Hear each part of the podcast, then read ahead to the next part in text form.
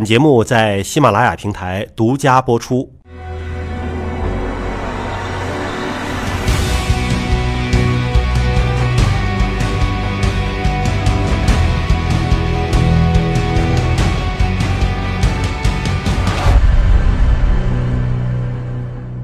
欢迎大家关注我们今天的节目，我是向飞。今天，我们来到了南京，为您请到的是东南大学附属中大医院的刘玲教授。刘教授你好，大家好。同时为您请到了江苏电视台健康节目主持人龙斌老师。龙斌你好，大家好，我是龙斌，很高兴来到这个节目。刘玲老师啊，是在 ICU 病房常年工作。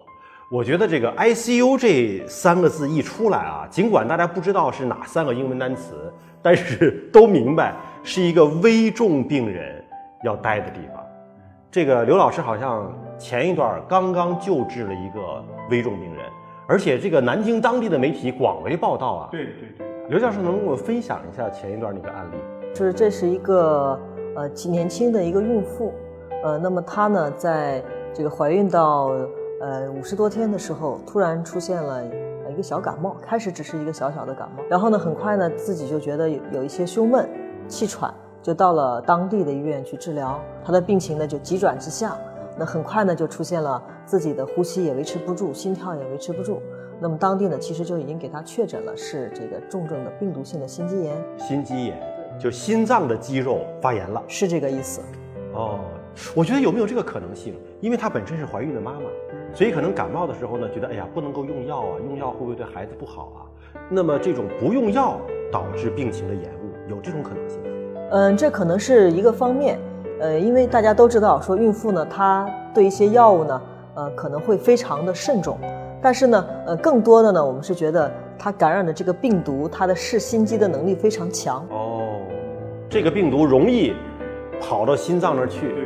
呃，青壮年多见，像这个这个孕妇呢，她其实到了医院的时候呢，就已经非常严重了，她的心脏呢一度已经停跳了，就是发生了室心室颤动。那这种情况下，其实，在当地的医院呢，给他采取了紧急的这个救治措施，就心脏没有电活动了，他们给他安了一个临时的起搏器来维持心脏的电活动。但是，即使这样维持下去呢，他的心跳、他的呼吸仍然难以为继，支持他的这个生命的这样的一个循环。接到了这样的一个求救之后呢，其实我们是带着我们全套的设施和人马，把移动 ICU 呢带到了当地。然后呢，在当地呢，在这个病人身上，先把这个我们说人工心脏给它建立起来。什么叫人工心脏？人工心脏呢，就是说我们用把你的血液从你的静脉系统抽出来，然后呢，通过一个泵，再经过一个氧合器，相当于你的肺，然后呢，再把这个血液呢直接输送到你的动脉系统，就是在一定程度上替代了你部分的心脏的功能。心脏即使不跳，有这个人工心脏能够部分的代替这个功能。对，就是说，我们先用这个机器，先把它的生命维持住，然后呢，我们再等等待他的这个治疗起效，等待他的心肌呢能够慢慢的修复。究竟这个病人他能不能够这个起死回生，能不能够痊愈，还是要靠他心脏，我们能不能把这个心肌炎治愈？病毒性心肌炎呢是个病毒的感染，那病毒的感染呢，我们说它会有大量的一些淋巴细胞侵犯到咱的心脏，那么导致这个心脏呢就是没有办法跳动。或者是跳动的无力，那这种情况下呢，其实呢，我们是一方面用抗病毒的治疗，我们会给一些营养心肌的治疗。那重要的呢是让这个心脏呢先休息下来。那么病毒的疾病呢，它一往往呢都是有一些自限性的，自己能好。对，就是说自己呢慢慢慢慢这个心肌癌它可能会有恢复的过程。你说让心脏先休息，假如这心脏不跳了，它还有机会复跳吗？所以呢，在这种情况下呢，其实他心脏如果是完全停止跳动了，你光靠一个体外的这样的一个装置呢，是仍然是不能完全替代他的心脏的功能。那么他的心脏呢，就是我们希望他能维持有一点点的这个工作，能使得那个主动脉的瓣膜打开，不要让这个血都积在心脏里，最后凝结在心脏里。所以呢，在这种情况下呢，我们又给他上了另外的一个叫左室辅助的装置。什么叫左室辅助？嗯，人工心室。对这个。它就是直接放一根导管放到你的左心室里，把这个血抽出来，然后抽到心室外面来，就是替代左心的功能。那么这样的一个这种技术呢，其实在我们重症医学呢，也呃，在中国呢，我们目前呢只有我们科我们这个这个团队，对已经做的它是第二例了。那其他的呢，大多数这样的一些技术呢，就这种技术都是用在一些给冠脉搭桥啊这样的一些冠心病做外科手术的时候作为辅助的。他最后经过了多长时间，最终恢复了呢？嗯，这个病人呢恢复的，因为他比较年轻，我们觉得恢复的还是呃应该算是比较理想的。一般来说呢，我们在两个星期之内。他跳了之后，是不是意味着心肌炎已经好了，还是说那个炎症其实还在？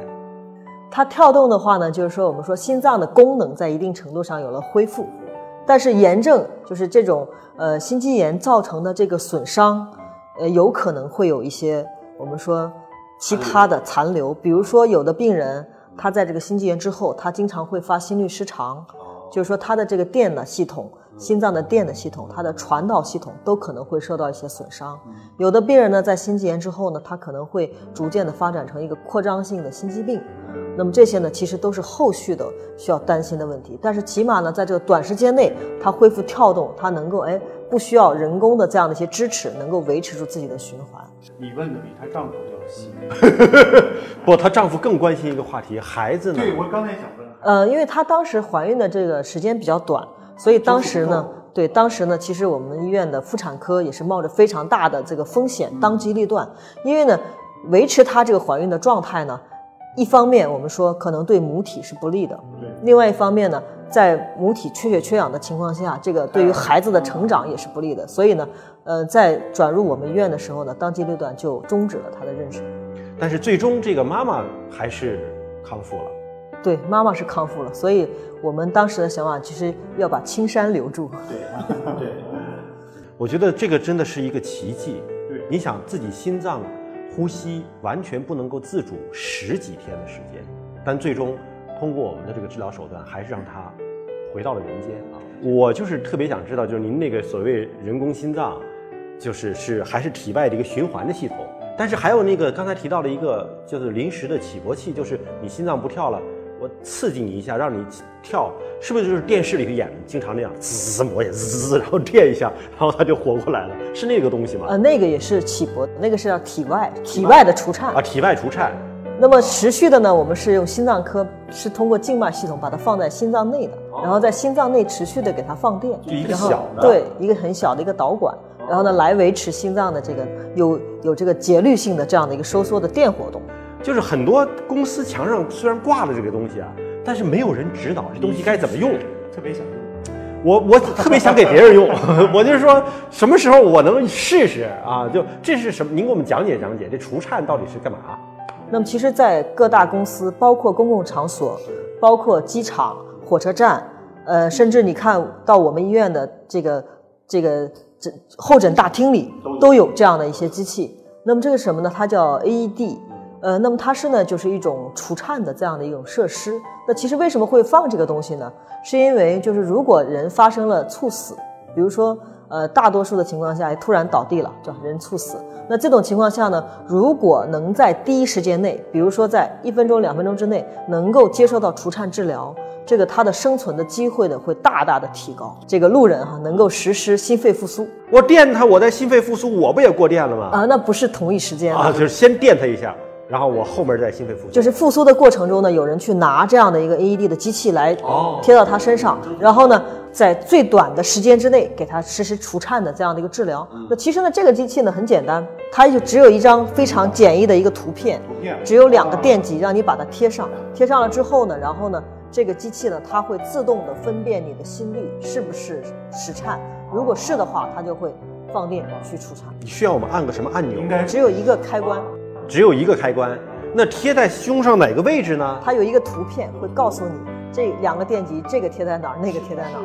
除颤的这个机器可以反复使用吗？比如说我电它一下它没醒，我再按个钮，再电它一下，可以这样吗？它它是自动识别，它是可以反复。啊，自动识别反复使用的。包括我们在医院内，对于这些工作人员都是要，就像您说的，不是说您培训一下子就可以的，要反复轮回的这样的去培训，这是一个最。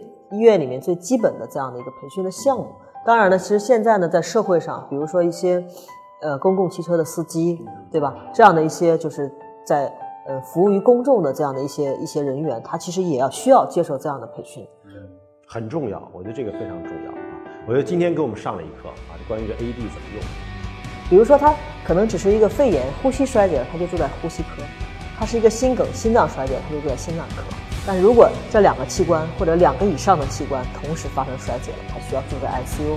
还有一种情况呢，就是慢性疾病的一个急性加重，也不能说是引导性的，就是我们其实实事求是的把各种选择的利弊都会给他分析清楚。